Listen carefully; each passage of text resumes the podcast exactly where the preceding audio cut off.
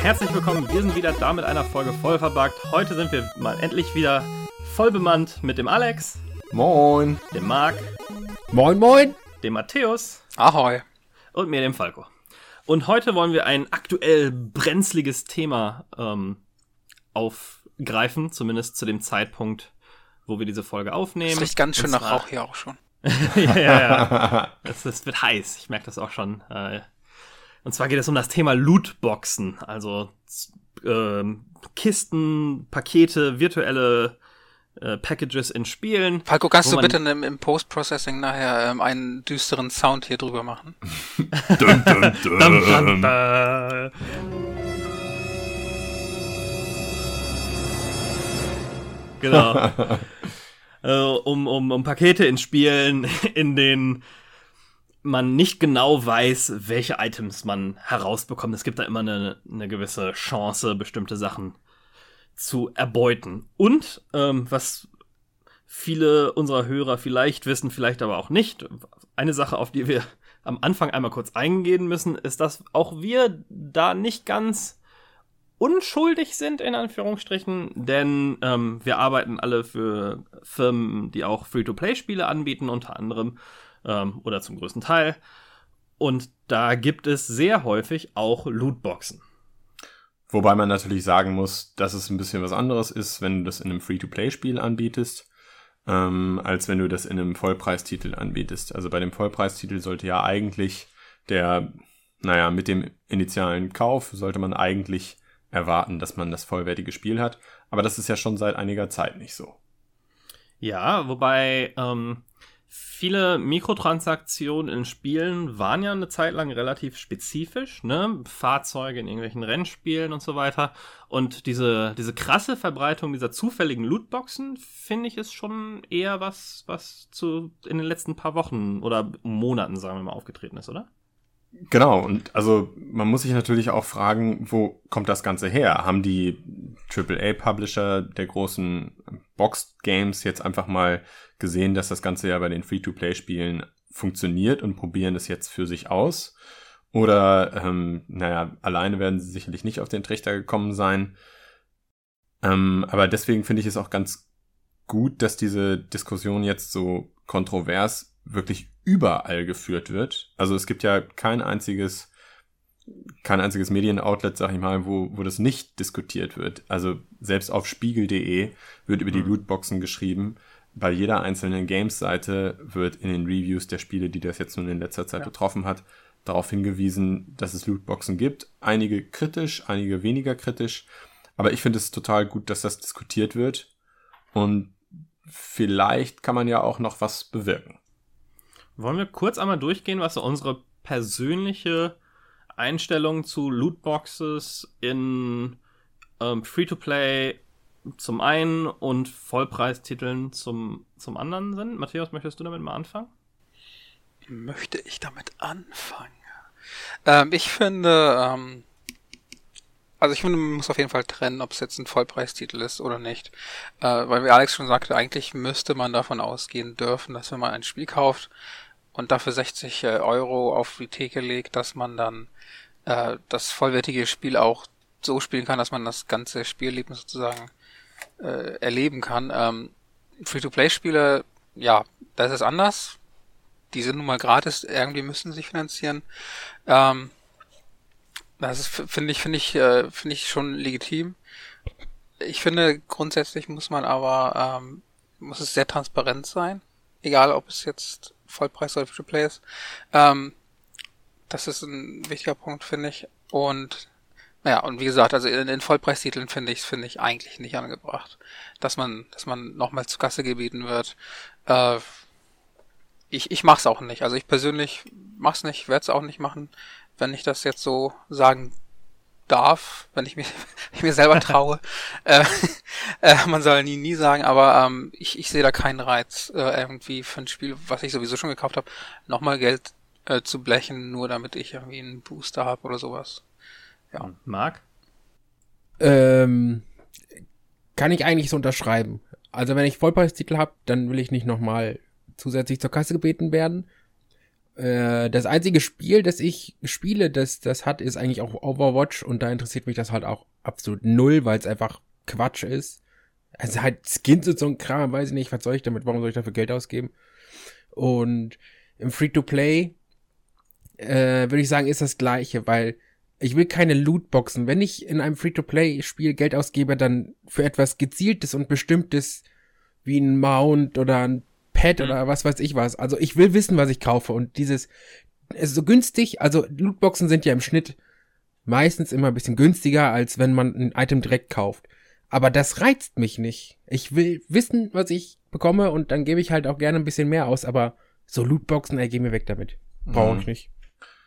Also ich sehe es tatsächlich, bei mir ist es irgendwie ein bisschen differenzierter. Also in Vollpreistiteln kommen Lootboxen für mich überhaupt nicht in Frage, auf gar keinen Fall. Aber Mikrotransaktionen, wenn du dir beispielsweise direkt irgendwie einen Skin kaufen kannst oder so, das habe ich in der Vergangenheit schon häufiger gemacht. Für mich sind das aber auch tatsächlich noch, das sind für mich gar nicht mal unbedingt DLCs oder Mikrotransaktionen, sondern es ist das, was, was ich früher als Expansion, Expansion Packs zum Beispiel bei einem Warcraft 2 oder bei einem, bei einem Command Conquer bekommen habe ähm, wo es wo es einfach noch gang und gäbe war, dass nach der Erscheinung, also nach dem, dem Release des Spiels, ein paar Monate später oder vielleicht einen Monat später noch eine Erweiterung kam. Und so ein bisschen sehe ich so DLCs, wo es ein oberes Limit gibt, Mikrotransaktionen, als gar nicht so schlimm an. Bei Lootboxen gibt es aber kein oberes Limit. Und das ist genau das gleiche Problem bei Free-to-Play-Spielen. Das ist für diese diese Sachen, die du dir da kaufst, weil du nicht genau weißt, was du kriegst.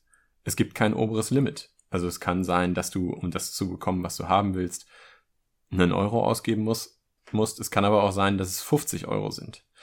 Wo es für mich dann wieder schwierig wird, sind solche Trading Card Games. Also was ist denn mit einem Hearthstone? Ich finde bei Hearthstone oder Gwent oder was, da gehört es mit zum Spielprinzip, dass du nicht einfach die, die Karten kaufen kannst, die du haben willst. Ansonsten würde das Spielprinzip überhaupt nicht funktionieren. Und das ist ja auch so, so genauso gewesen bei Magic-Karten, die du in Boostern gekauft hast oder bei Panini-Alben. Finde ich auch nicht geil, aber das ist einer der Gründe, warum dieses ganze Spielprinzip auf mich keinen Reiz ausübt. Wenn man das Spielprinzip aber mag, dann fürchte ich, so ein Trading Card Game geht überhaupt nur mit Booster Packs oder Lootboxen. Ja, ich denke auch. Also es ist, ich glaube auch, dass es ein sehr differenziertes, schwieriges Problem ist. Ähm, es gibt ja dann nochmal Metamechaniken, die da hinzukommen. Ich glaube, bei Hearthstone ist es so, dass du doppelte Karten oder Karten, die du nicht haben willst, nochmal in Energie verwandeln kannst. Ähm, oder in anderen Spielen, wo du dann andere Ressourcen durch Verbrennen von doppelten Items wieder bekommst. Oder du kannst ähm, mit doppelten Karten eine wieder aufwerten, wie es das Clash Royale-System zum Beispiel ist. Ähm, also bei mir kommt es auch sehr darauf an. Bei mir ist es, gibt es auch noch Sachen, die dazwischen ähm, liegen. Ich habe mal für ein Spiel, was ich bezahlt habe, tatsächlich eine Lootbox gekauft, beziehungsweise sogar mehrere. Und zwar war das in dem Fall ähm, Counter-Strike. Counter-Strike Go. Da gibt es Skins in Lootboxen. Das Ding war, ich wusste genau, was mich erwartet auf der einen Seite, also ähm, ich hätte jetzt nicht erwartet, da den, den, die super seltenen Skins rauszuziehen. Ich wusste in ungefähr, was ich bekomme, aber es hatte diesen, diesen Rubbellos-Faktor, den ich eigentlich ganz interessant fand und ganz, ganz charmant fand. Also ja, ich habe mir viele Skins auch einfach dann direkt über den Markt äh, gekauft, aber irgendwie, ich habe das Spiel zu dem Zeitpunkt, na, ich hatte so 200, 250 Stunden gespielt und dann dachte ich mir, on top auf die 20 Euro, die ich für das Spiel ausgegeben habe, kann ich mal hier und da irgendwie 2,50 Euro, glaube ich. Ähm, und insgesamt habe ich dann vielleicht 20 Euro insgesamt, äh, ausgegeben für Lootboxen über, über ein paar Monate. Kann man das mal für den Nervenkitzel machen. Nur. Aber das ist ja, das finde ich, ist eben auch so ein Stück weit das Problematische daran, dass es für die Leute dann nicht mehr einfach nur ein Kauf ist, ja. sondern dieser Nervenkitzel ist. Und dieser Nervenkitzel kann einige weniger nervenstarke Leute abhängig machen und damit spielen die Publisher dann einfach auch. Also die Publisher nutzen, nutzen ganz bewusst diese Schwäche von einigen Leuten aus, weil sie ja ihre Kohle nicht machen, weil von zehn Leuten vier oder was einmal in ihrem Leben eine Lootbox kaufen, sondern sie machen ihr Geld, weil einer von diesen zehn Leuten 50 Lootboxen kauft, 100 Lootboxen kauft. Und es gibt ja keine obere Grenze. Also das ist schon auch, finde ich, ein moralisch schwieriges Problem. Und es gibt ja nicht umsonst in etlichen Ländern für Glücksspiel besondere Regeln. Und ich finde, das ist extrem nah an der Grenze zum Glücksspiel oder hat diese Grenze schon überschritten.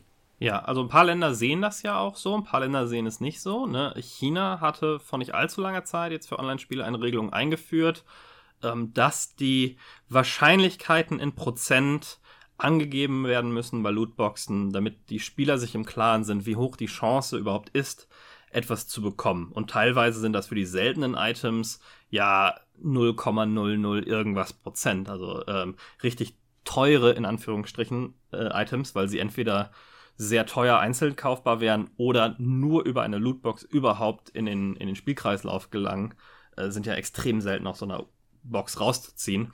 Ähm, und in ein paar anderen Ländern gibt es zumindest Regelungen, dass wenn, sagen wir, ein, ein Glücksrad abgebildet ist, dass die Größe der einzelnen Bereichen auch mhm. tatsächlich der Chance entsprechen muss, um etwas, um etwas zu bekommen. Also wenn es vier gleich große Bereiche sind, muss die Chance jeweils 25% sein. Das ist in Deutschland beim Glücksspiel auch so.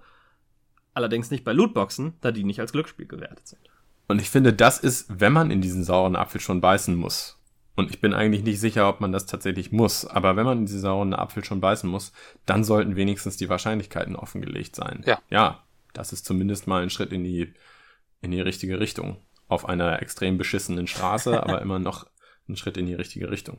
Ja, wie steht denn ihr zu dem Thema? Ich bin da ein bisschen unentschlossen zum Thema Regulierung von sowas. Also viele fordern ja jetzt eine staatliche Regulierung ähm, fändet ihr gut, wenn der Staat das in die Hand nimmt? Hofft ihr, dass sich das von alleine ausgleicht? Oder sollten da Organisationen wie die äh, ESRB oder bei uns die USK selbstständig entsprechende Regelungen ähm, oder Standards sich ausdenken oder, oder verbreiten, damit wir von einer staatlichen Regulierung verschont bleiben?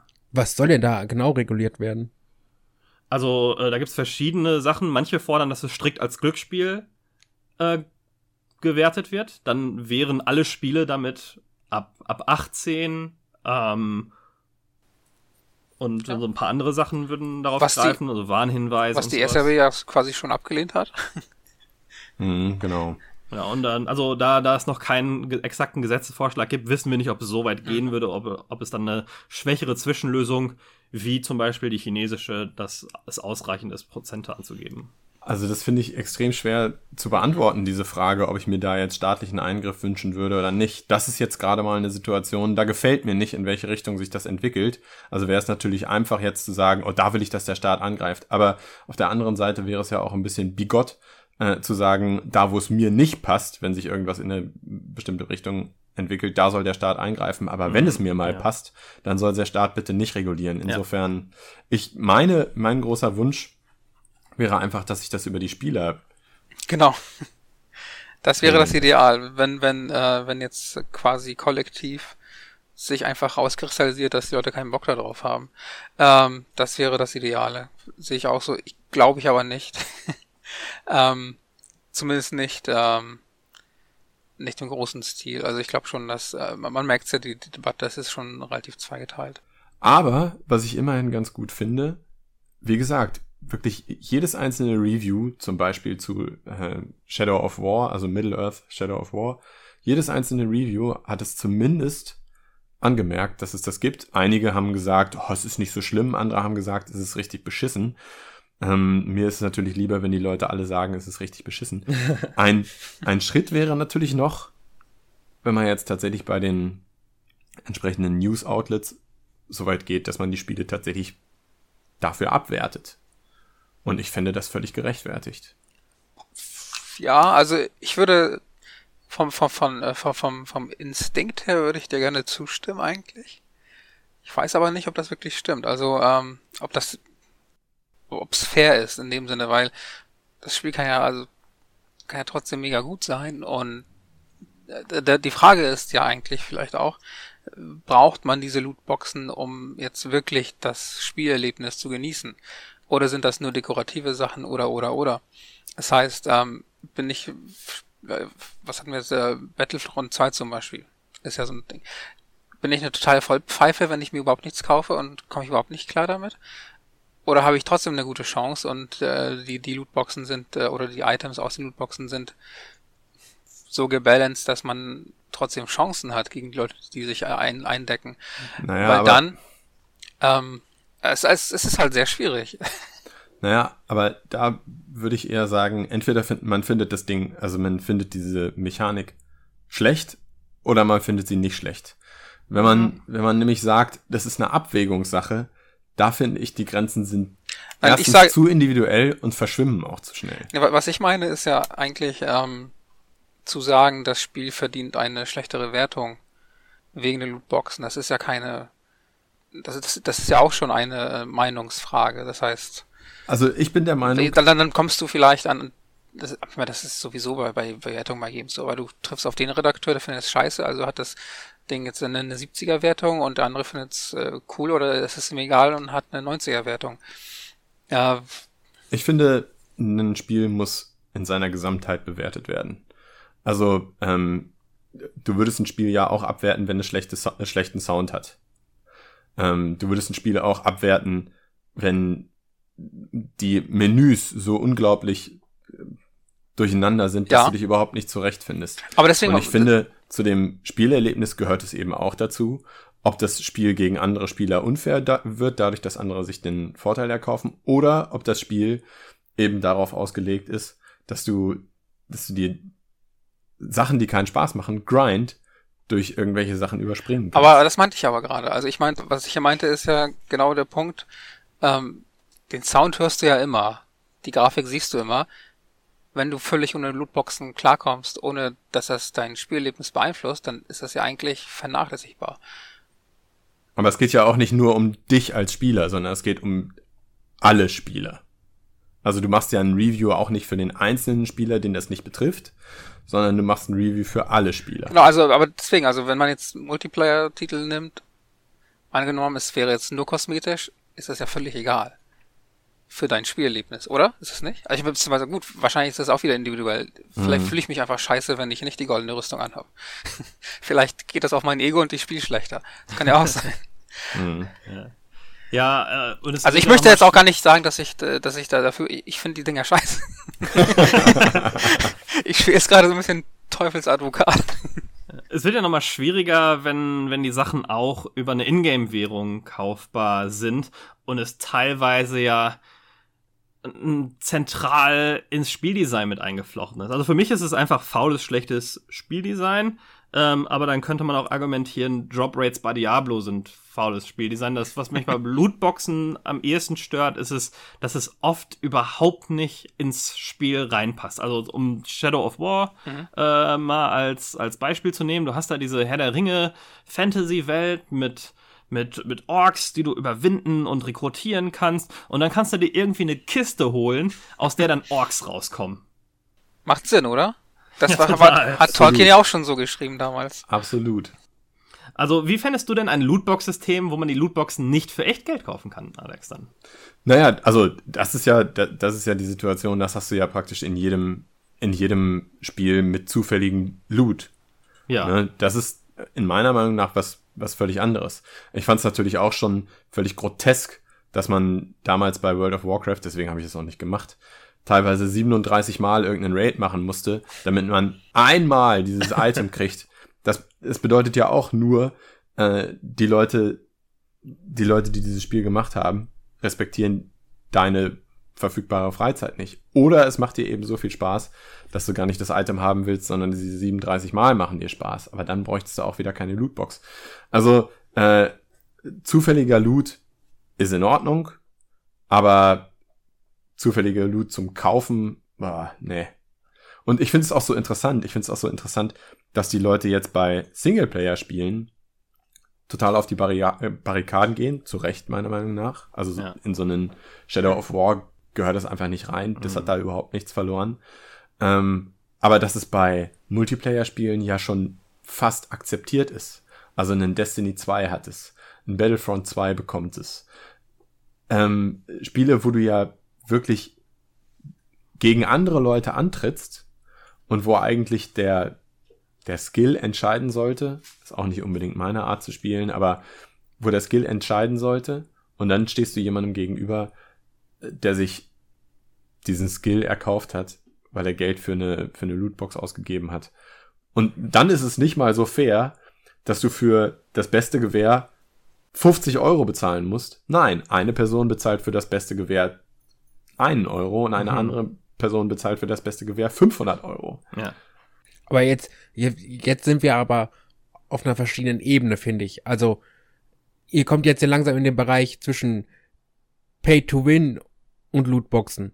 Da ist ja immer, es ist ja immer so, ein, so eine Sache zwischen Customization und Convenience beziehungsweise Time Saving und wirklich Pay to Win. Wenn jetzt jemand wirklich in einem Spiel eine bessere Waffe kaufen kann, dann hat das Spiel an sich ein Problem. Würde ich sagen. Also, sich einen Vorteil erkaufen ist halt immer scheiße und das wird nie angenommen. Wenn du jetzt aber Time Saving oder Convenience Items kriegst, dann ist das Ganze ja noch verschmerzbar. Finde ich. Ja, ich glaube, es ist halt so ein Multiplikator, ne? Wo das eine finde ich schon nicht geil.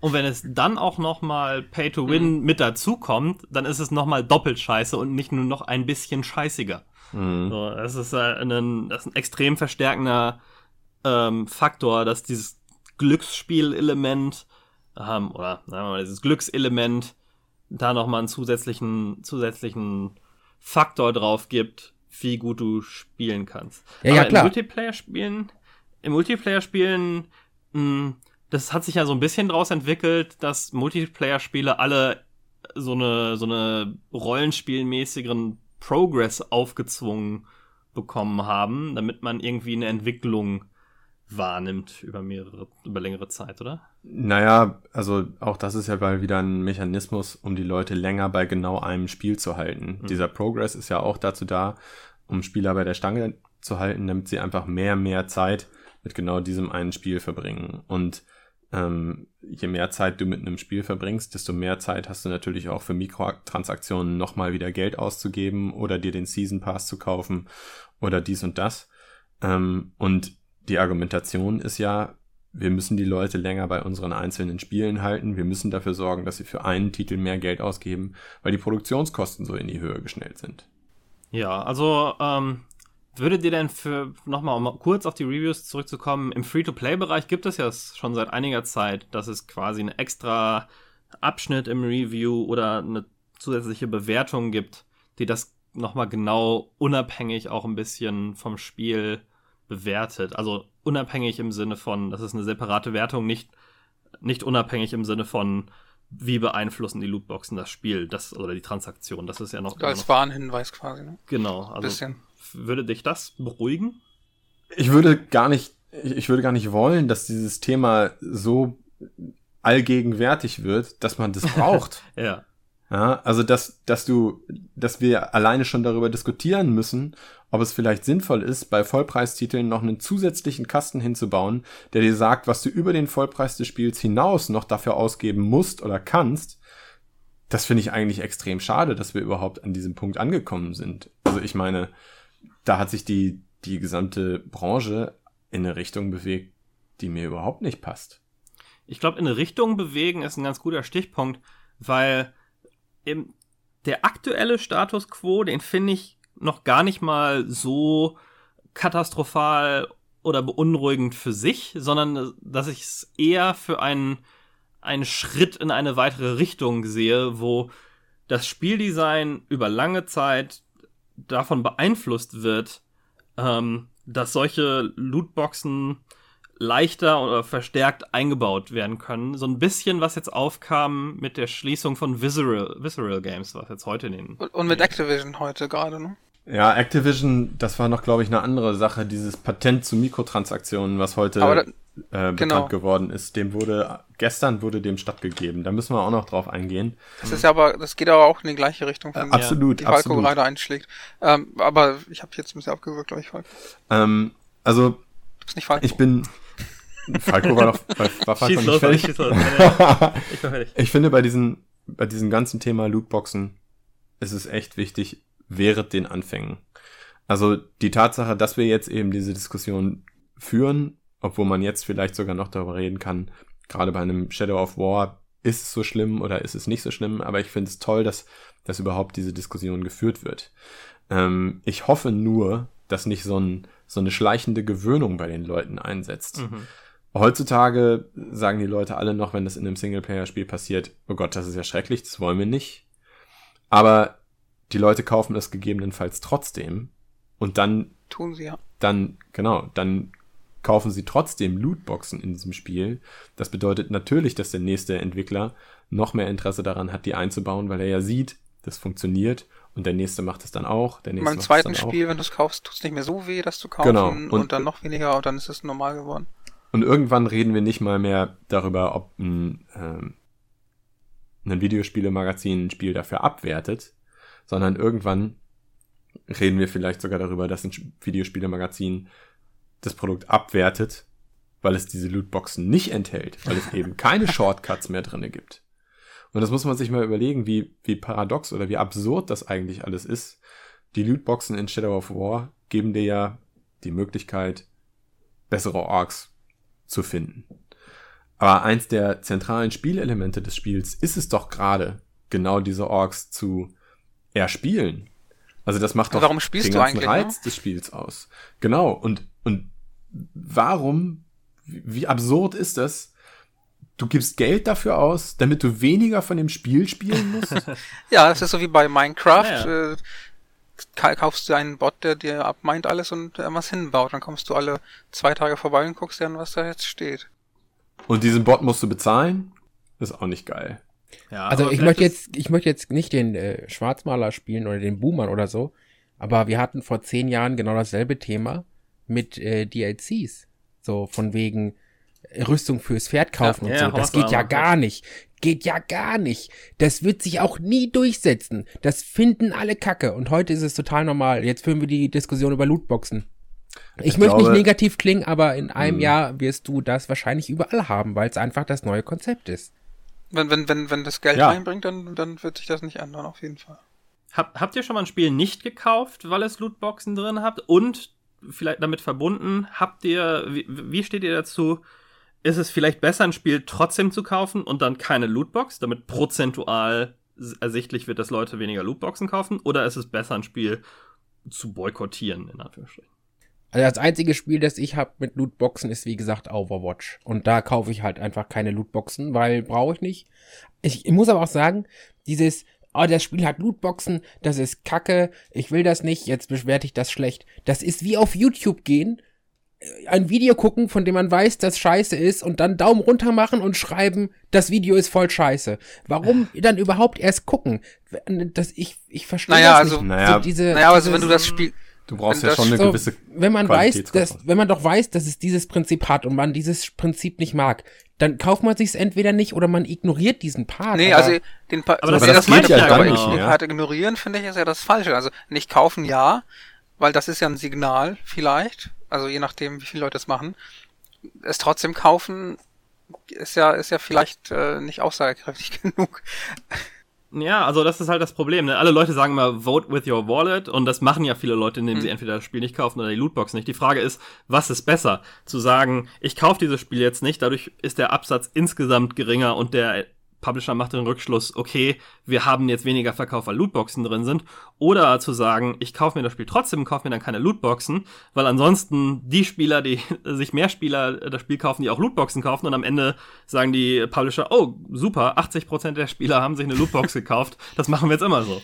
Ja. Das Problem ist ja, es würde, sie würden es auch immer so machen, wenn sich nur 5% genau, der Spieler eine Lootbox kaufen. Ja sowieso gerade jeder Spieler, der sich eine Loot, genau, jeder Spieler, der sich eine Lootbox kauft, ähm, spült ja automatisch direkt direkt mehr Geld in die Kassen. Selbst wenn es nur einer macht, lohnt es sich wahrscheinlich schon, weil ich mir beim besten Willen nicht vorstellen kann, dass die Integration dieser Lootboxen so extrem aufwendig und schwierig war. Ja. Nein, also um deine Frage nochmal zu beantworten, äh, ich habe mir Shadow of War, ich war, war fest davon überzeugt, dass ich mir dieses Spiel direkt zum Release-Date kaufen werde, weil ich den ersten Teil so genossen habe. Gut, es waren noch einige andere Sachen, die mir jetzt bei dem, bei dem zweiten Teil nicht gefallen haben. Ich glaube, es hat auch einfach viel zu viele neue Systeme eingeführt und ist deswegen nicht mehr so schön schlank und streamlined. Das ist an dem Spiel selbst wahrscheinlich dann auch nicht so toll, aber ich habe es einfach nicht zum Vollpreis gekauft, weil ich gesagt habe, das, das kann nicht wahr sein, das kann ich nicht unterstützen. Ich kann mich nicht total darüber aufregen und dann dieses Spiel auch noch kaufen. Also, und das ist, das ist auch wiederum ein Problem der Branche, über das wir vielleicht in einer anderen Folge nochmal sprechen müssen. Ich kann es mir in einem Monat zum halben Preis kaufen. Und ich kaufe es mir in zwei Monaten zu einem Drittelpreis. Ja, also es war bei mir so ähnlich, äh, dass es auch quasi das Zünglein an der Waage war. Ich war sowieso schon nicht so mega gehypt für Shadow of War, wie ich es fürs erste war, ähm, weil ich dieses, dieses System mit den Orks ein bisschen overrated finde. Das war in der Umsetzung relativ schlecht in, zum Vergleich, wie es verkauft wurde. Ähm, und das, das, der, die Lootbox-Frage war jetzt nochmal so ein, so ein zusätzlicher Punkt. Wobei, um jetzt mal des Teufels Advokat zu spielen, ähm, als Publisher kann ich sagen, ja, wenn die Spieler alle darauf warten, dass das Spiel irgendwann zur Hälfte angeboten wird, äh, müssen wir irgendwie mehr Kohle äh, pro Spieler äh, dann im Nachhinein machen. Deswegen sind Lootboxen the way to go. Aber das ist ja auch nicht korrekt. Es gibt ja genug Spiele, die sich Monate, fast sogar Jahre nach ihrem Release-Date immer noch zum Vollpreis oder zum leicht reduzierten Vollpreis fantastisch verkaufen. Also es sind jetzt vielleicht nicht die besten Beispiele für tolle Spiele, aber diese Call of Duty-Teile sind so preisstabil. Also du, du musst deine Spiele nicht zum reduzierten Preis verkaufen, wenn du es nicht willst. Mach halt Spiele, die die Leute interessieren. Das gilt besonders für Multiplayer-Spiele, ne? Und da finde ich es dann fair enough, wenn man sagt, ich packe da Mikrotransaktionen rein, wo ich weiß, was ich bekomme, weil wenn ich ein Spiel 400 Stunden gespielt habe, ist es keine Abzocke, wenn mir eine zusätzliche Map zu verkauft wird. Sondern äh, ich bin mir bewusst, dass das meine Spielerfahrung um X erweitert und ich zusätzliche Spielspaßstunden daraus ziehen kann. Ja, aber und eine zusätzliche Map zu verkaufen ist ja, ist ja, auch völlig legitim. Eine zusätzliche Map zu verkaufen ist eben genau das gleiche, was es früher als Erweiterungspacks gab. Das ist völlig legitim. Du weißt ja, welche Map aber verkauf, genau, verkauf nicht irgendwie eine Box, in der eine von fünf Maps drinne sind, wenn du vier Maps schon hast. Also wenn du, wenn die Spieler vier Maps schon haben, verkaufst du ihm die fünfte, aber er weiß nicht, welche, welche er kriegt. Ja. Ja, also ganz klar, die, die, was jetzt auch online viel besprochen wurde, ist, dass Lootboxen deswegen für Publisher so interessant sind, weil die Leute mehr Geld für den exakt gleichen Inhalt ausgeben.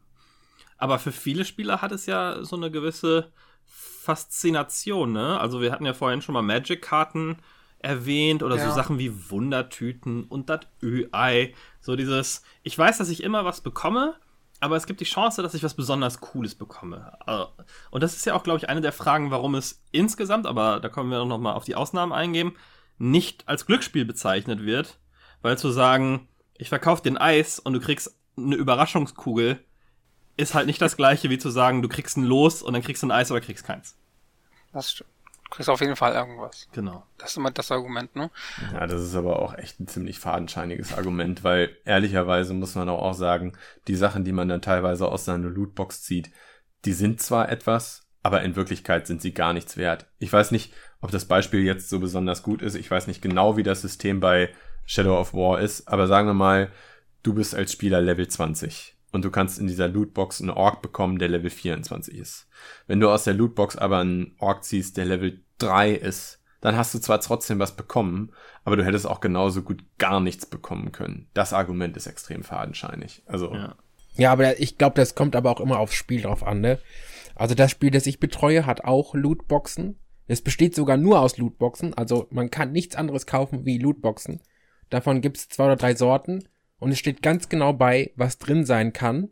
Und es ist weder ähm, Pay to Win noch irgendwie Long-Term Investment oder so, sondern es ist halt wirklich nur Customization oder Time Saving beziehungsweise Convenience.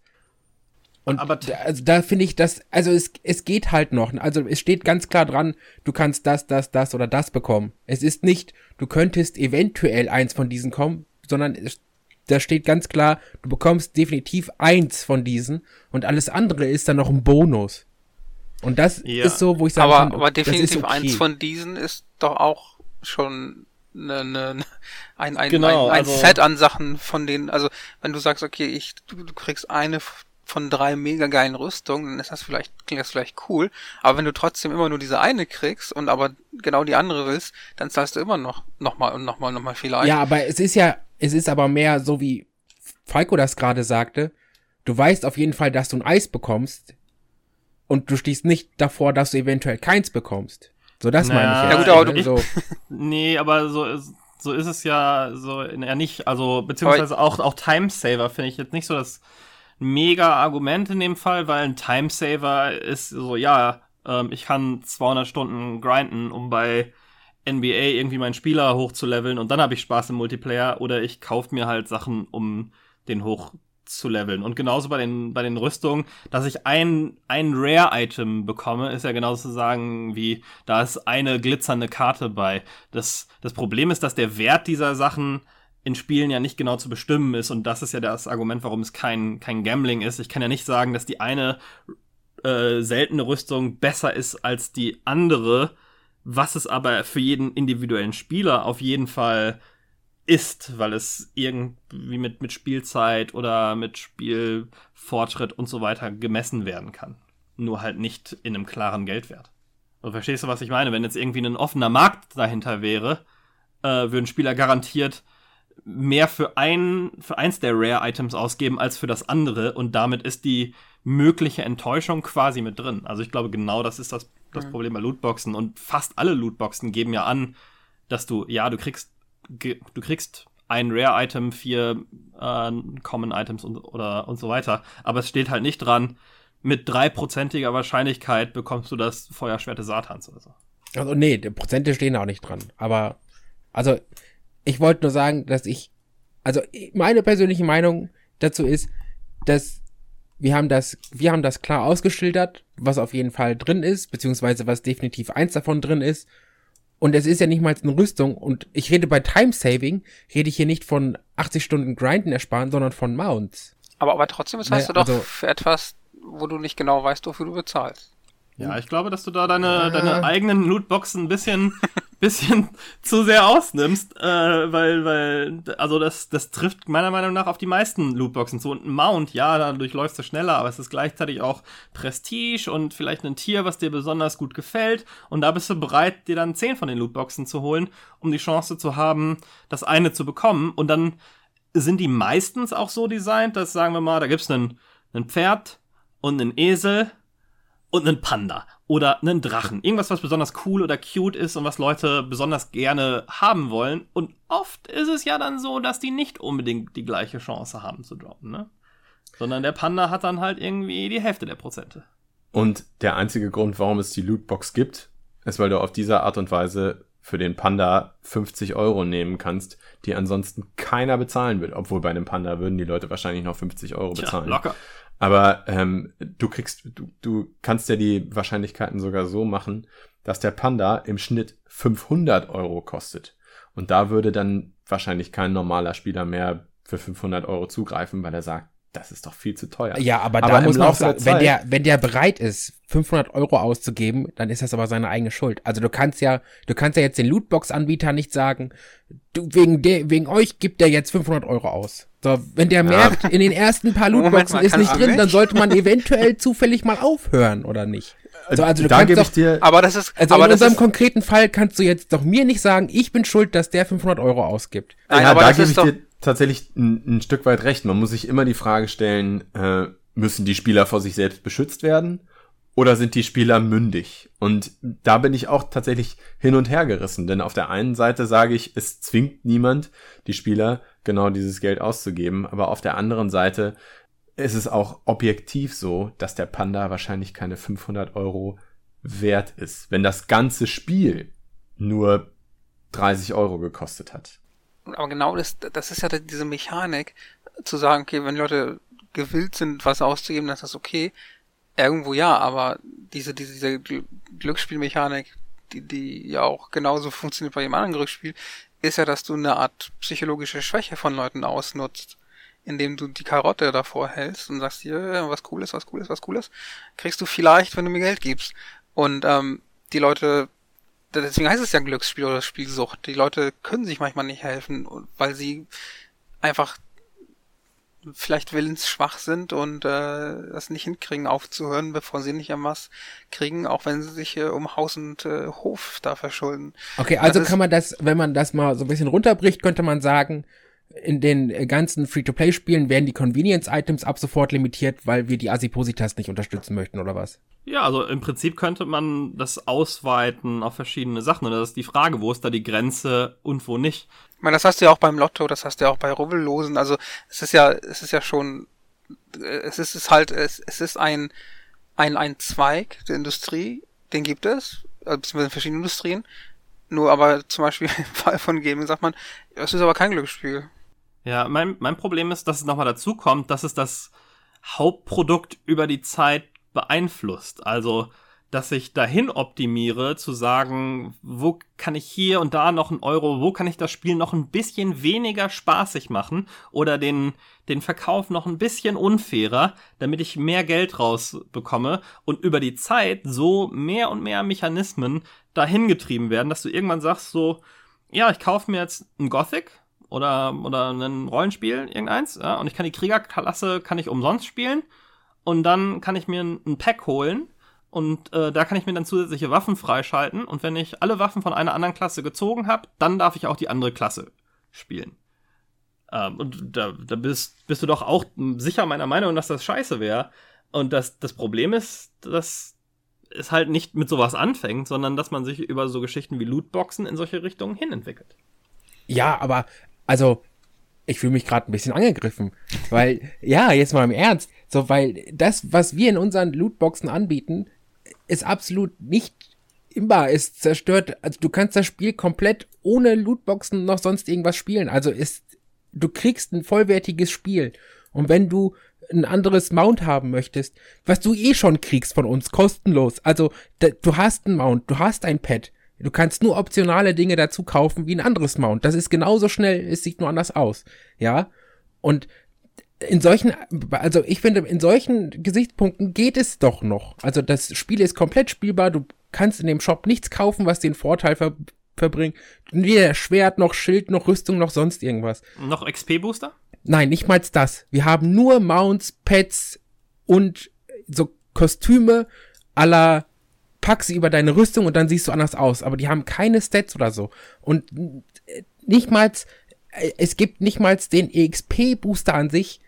Also, deswegen verstehe ich dieses, es, äh, dieses Gehate nicht. Also dann ist es, dann ist es meiner Meinung nach tatsächlich äh, ein bisschen was anderes. Also, ähm, sagen wir mal so, es ist dadurch nicht, äh, nicht mega geil, aber es ist mit Abstand nicht so schlimm wie etwas, wo der Spaß des Spieldesigns äh, darunter gelitten hat, dass, dass es da rein. Äh, ja, deswegen, deswegen, naja, sagte, ich, deswegen sagte ich ja gerade, dass dieses Free-to-Play, Pay-to-Win und Convenience beziehungsweise Customization gerade sehr verschwimmt, weil es gibt wirklich ein paar sehr wenige Anbieter, die wirklich das komplette Spiel herausgeben und dann Optionales dazu tun wie wir.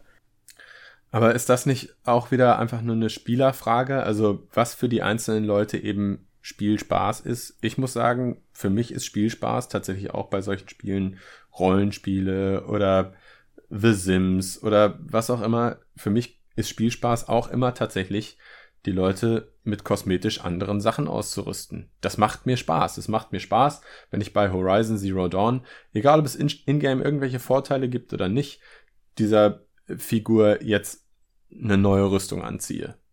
Und diesen Spielspaß, also ich verstehe nicht genau, warum es bei kosmetischen Items in Ordnung sein soll, wenn die in eine Lootbox gepackt werden. Und bei Dingen, die dir spielerische Vorteile, Singleplayer-Spiel jetzt, ne?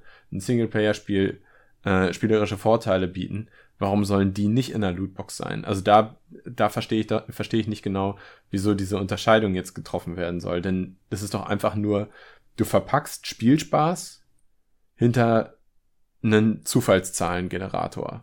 Und das, das finde ich eine, eine sehr spannende Frage, weil, weil man, weil wir jetzt eigentlich fast zu 100% davon ausgehen, dass Spielspaß irgendwas mit Gewinn zu tun hat und, keine Ahnung, Kampf und so. Mhm. Aber wenn du mhm. Spiele nimmst wie Sims, was du gerade erwähnt hast, oder Animal Crossing, die Leute spielen das stundenlang, da, da wird ja nichts gewonnen in dem Sinne. Da kommt der Spielspaß ja aus dem Aussehen oder aus dem, aus den kosmetischen Items ja raus. Und äh, für, für Animal Crossing zum Beispiel für ein 3DS gibt es ja auch diese Karten, die man sich physische quasi Trading-Karten, die man sich kauft und damit auch Items freischalten kann oder Charaktere im Spiel. Und da ich sag du nur Amiibos. Genau, Amiibos. Du verschaffst dir keine Vorteile, aber wobei mit Amiibos inzwischen ja schon. Ähm, aber der Spielspaß, der ändert sich schon, das stimmt. Also müsste man wahrscheinlich komplett woanders ansetzen und sagen, okay, was ja. ist überhaupt Spielspaß? Und ich glaube tatsächlich, wenn es um solche kosmetischen Dinge geht, nicht ein einziger Spieler möchte das lieber in der Lootbox haben als in einem Direktkauf. Ja, also bei, bei ähm, Booster Packs für Trading Card Games. Ich glaube, da gehört es irgendwo ein Stück weit zum initialen Spieldesign oder zum fundamentalen Spieldesign dazu, ähm, dass es auch einen gewissen Zufallsfaktor gibt. Und es macht den Leuten auch Spaß. Und es ist auch, es ist auch ein, ein Spaßfaktor dabei, so ein Kartenpaket aufzumachen, bei zum Beispiel Magic the Gathering und nicht zu wissen, was man kriegt. Finde ich, verstehe ich total. Aber bei Spielen, wo das eben nicht zum eigentlichen Spieldesign gehört, finde ich dieses Randklatschen von Lootboxen eine absolute Unart, die für niemanden gut ist, die keiner will, außer derjenige, der, man, der damit sein Geld macht. Äh, also, ich möchte jetzt hier nichts zu internes verraten, aber leider, in Anführungszeichen für dich, sind unsere Kunden mit den Lootboxen sehr zufrieden und es läuft halt wie Sau, ne? Also. Das ja. kann sein, das kann sein, aber sie wären noch viel zufriedener, wenn ihr keine Lootboxen hättet. Ich glaube, sie sind einfach, sie haben dieses, dieses System einfach als notwendiges Übel begriffen und vielleicht ist es ja auch so, dass nur diese Lootboxen dafür sorgen, dass das Spiel weiter betrieben werden kann, weil die Margen einfach nicht so groß sind. Vielleicht ist das einfach ein notwendiges Übel. Aber ich kann mir nicht vorstellen, dass ein einziger von euren Kunden das lieber in der Lootbox hätte und deswegen am Ende mehr bezahlt als in einem Direktkauf. Also ähm, könnte ich könnte ich teilweise unterschreiben, aber ich glaube, ähm, das muss gar nicht. Also wenn du jetzt zum Beispiel Überraschungseierfiguren nimmst die Leute kaufen die und, und sammeln die und bezahlen Geld dafür. Ähm, hätten die es lieber, wenn sie die gratis kriegen würden und quasi das sich direkt auswählen könnten, welche sie jetzt kriegen, umsonst. Das ist ja bei Panini-Bildern so. Du genau. kannst ja Panini-Bilder direkt kaufen, wenn ja. du welche nicht hast. Aber trotzdem, die meisten Leute, aber du, für die meisten Leute gehört dieses ja. Öffnen des Pakets. Genau, das ist ja für Das ist aber nicht der richtige Vergleich. Denn das, was, das, was du beschreibst mit den Überraschungseiern, das ist für mich auch eher so ein Magic the Gathering Kartenpaket. Ja. Da gehört das mit zum eigentlichen Produkt dazu. Bei den Spielen. Aber, aber es ist ja eine Unart, das, das, in letzter Zeit eben dran zu klatschen. Finde ich, finde ich auch Du willst richtig. diese Sachen nicht haben. Also ich, ich sehe es eigentlich auch so, aber es spricht ja auch nichts dagegen, Spielprinzipe zu vermischen. Also im Grunde, also du kannst ja trotzdem ein Autorennen haben und trotzdem vielleicht äh, ein, ein, ein daraus noch ein Sammelautospiel machen. Das, das, das, das, dann hast du quasi zwei in einem. weißt du? Also kannst ja auch. Ja, also das. Also spricht theoretisch nichts dagegen. Also solange vielleicht das ursprüngliche Spielprinzip nicht äh, nicht tangiert wird. Und wenn ich jetzt höre, Marc sagt, okay, es wird jetzt überhaupt gar nicht eingegriffen ins Spiel, könnte ich mir sagen, also ich könnte mir vorstellen, dass es Leute gibt, die das spielen. Also ich, ich bin keiner davon und sagen, okay, es ist jetzt nicht ein notwendiges Übel, sondern es ist einfach das Spiel. Also ich finde es halt sehr tricky. Also es, ja, oder ein Teil des Spiels zumindest, ne? Ja. Mhm. Also, ja, und dann ähm, muss man einfach als Kunde die ähm, Educated Decision äh, fällen, ist das das Spiel, das ich spielen will oder genau. nicht.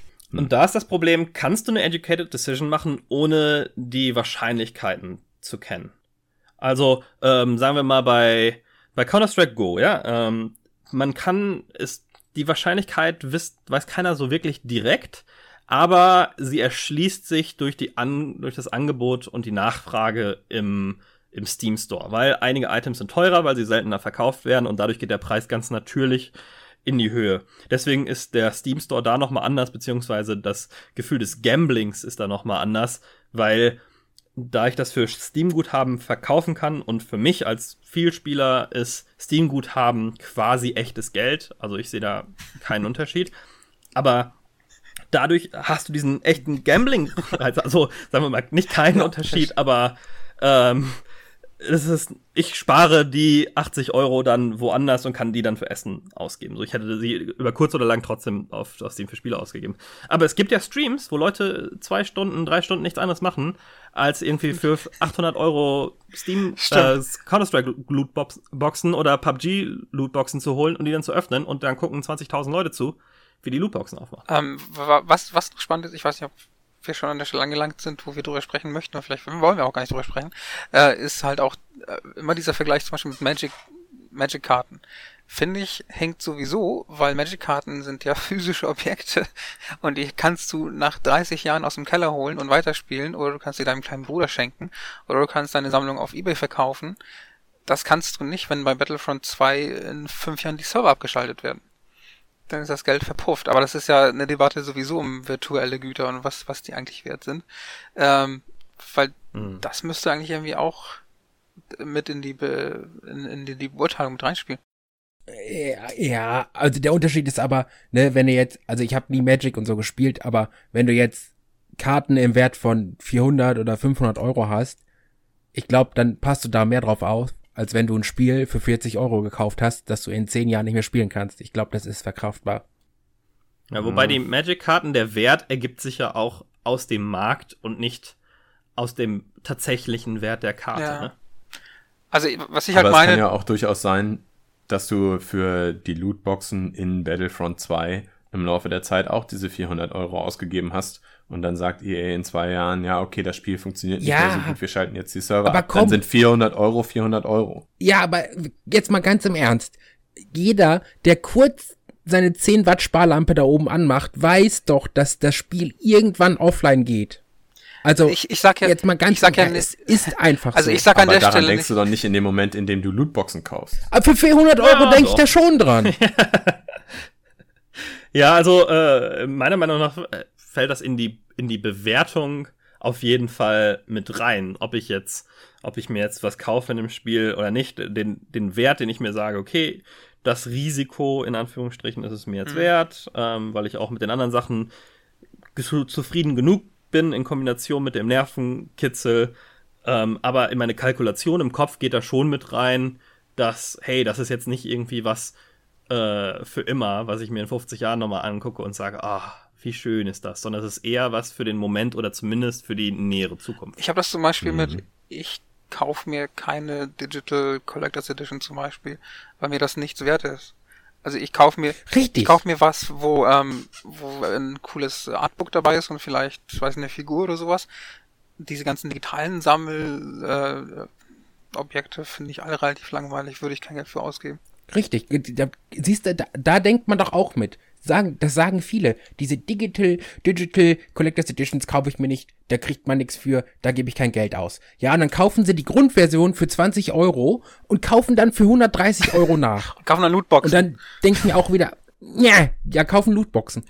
Das sag ich dir. Aber das ist halt das Gleiche. Die müssen einfach mal einfach mitdenken und dann passiert sowas nicht. Ja, wobei nochmal der Unterschied bei einer Digital Collectors Edition ist, dass du genau weißt, was du bekommst und ja. dann sagen kannst, okay, ich weiß, dass ich das Spiel jetzt für so und so lange spiele, ist es mir wert, dass ich da irgendwie einen Unit-Skin dazu bekomme oder nicht. Also bei Counter-Strike zum Beispiel auch ein Grund, warum ich mir dann Skins geholt habe, ist, weil ich weiß, dass ich das Spiel dann noch einige hundert Stunden gegebenenfalls spiele und irgendwann ist es halt langweilig, immer auf die gleiche Kalaschnikow zu gucken.